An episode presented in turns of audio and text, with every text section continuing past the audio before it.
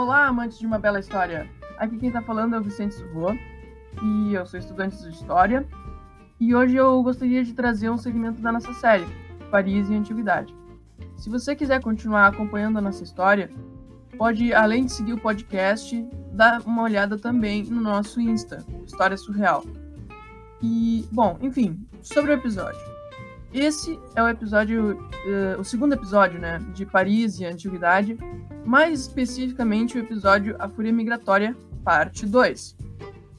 Bom, no episódio 1, né, uh, a gente falou sobre o, os povos especificamente de Paris, os parísios, e a gente chama aquele episódio de Início Celta. Bom, a gente vai falar um pouco sobre os povos que apareceram nesse episódio apesar de que hoje também é mais provável que tenha mais dentro do público, né, o entendimento do porquê esse episódio se chama A Fúria Migratória. Bom, então é isso, espero que vocês gostem do episódio.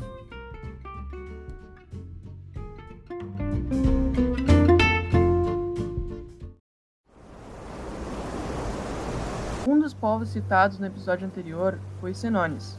Eles se estabeleceram no norte da Gália, no início de sua história. Porém, houve um tempo que foi quando as tribos, incluindo não só os Senones, assim como algumas tribos gaulesas vizinhas, ficaram superpopuladas e a produção de comida já não dava mais, então eles precisavam migrar. Bom, nesse momento houve uma divisão entre as tribos que iriam ficar e as tribos que iriam ir. Bom, isso aconteceu no século 7 a.C. Os Senones também foram um dos que se dividiram. Aqueles que iam ficar em Agedincum, que no caso era a principal cidade dessa, dessa tribo, e atualmente né, é, fica na cidade de Sens, na França, na beira do rio Sena, e os outros queriam partir, saíram de Agedincum e foram com as outras tribos atacar um povo que ainda era relativamente desconhecido no sul dos Alpes e colonizar essas novas terras. Enfim, os Senones que ficaram se espalharam entre a bacia do rio Sena, da cidade atual de Sans, entre as margens da cidade atual de Troyes, por volta do século 5 a.C. Os Senones, que seguiram as migrações para o sul, acabaram especialmente conhecidos a partir da migração em que eles, assim como os povos que foram com eles, se estabeleceram em locais novos, como, por exemplo, a Itália e regiões em volta da Itália.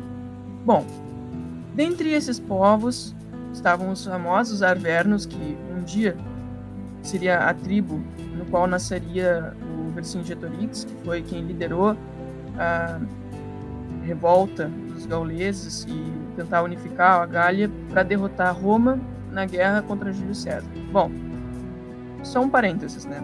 Bom, enfim. Junto com eles foram os Carnutos, os Biturges e, por fim, são esses mesmo. Todos eles eram povos extremamente guerreiros de, de manter, assim, a sua essência voltada para a luta, além de se estabelecer.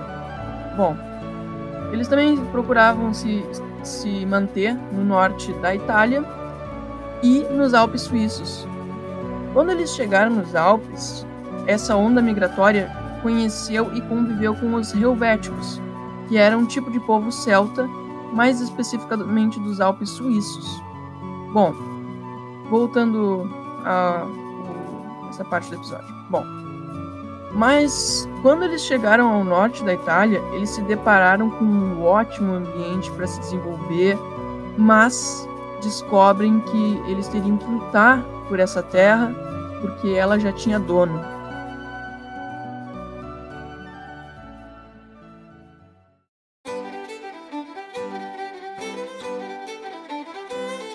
Os parísios, que eram parte dos Senones, faziam parte dos, do mesmo mesma tribo, eles se separaram quando houve a migração, mas eles não foram para a mesma região.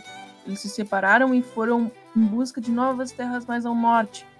E então eles chegam em lugares que hoje seriam Paris, e lá eles começam a se estabelecer nas ilhas e nas margens do rio Sena. Bom, lá os parísios prosperaram e viveram anos de paz por muito tempo.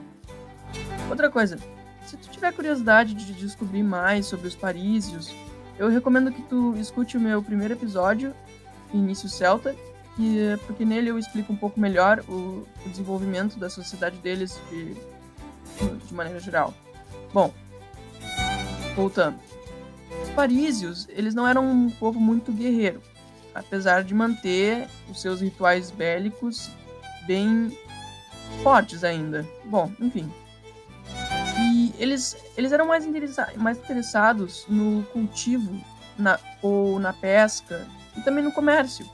Bom, uma coisa que é interessante notar é que, como sempre, para que possa haver uma expansão de uma cultura, também tem que haver o seu desenvolvimento.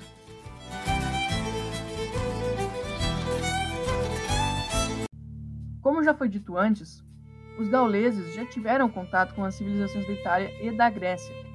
No entanto, eles consideravam que as terras do norte da Itália, assim como os povoados que soubessem cultivar uva e produzir vinho, todas essas terras eram as mais prósperas, e por isso, talvez seja a razão de eles terem escolhido a Itália para tentar se estabelecer e colonizar essa área com a povoação de imigrantes.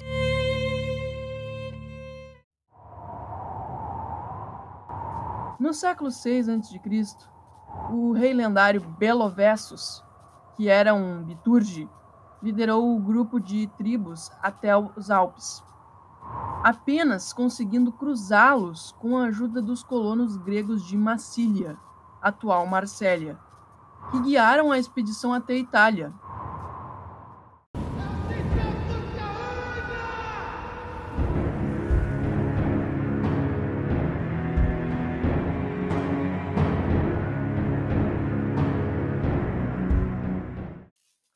Chegando em Taurine, algumas das tribos se dividiram do grupo para achar seus próprios terrenos. No entanto, Belovessus, junto com suas tropas, derrotou os etruscos com seu exército de guerreiros altamente ferozes lutaram contra os soldados etruscos que não foram feitos para a guerra, mas sim para manter a ordem. Bom, a ba batalha após batalha, eles recuaram, até terem de se render. Após isso, Belovesso se estabeleceu no que hoje seria a Lombardia. Lá, ele fundou a cidade de Mediolanum, futuramente a atual Milão. Na sequência dos próximos dois séculos, as tribos expulsaram os povos que habitavam o norte da Itália e começaram assim a se estabelecer nas regiões, se dividindo e, por fim, começaram a fundar as suas cidades e demarcar suas novas terras.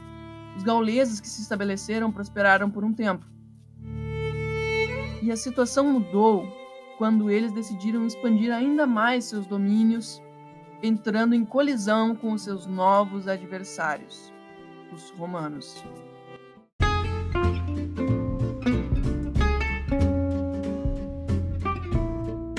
Bom, gurizada, por hoje é só. Uh, com relação a tudo que a gente já falou hoje, dá para se dizer o seguinte: isso, minha gente, é o início uh, desse processo todo que eu vou falar.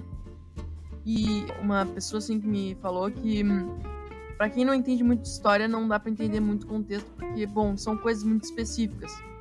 Então eu vou fazer o próximo episódio uh, mais explicando o contexto geral de tudo isso que está acontecendo que é mais do que se estuda mesmo.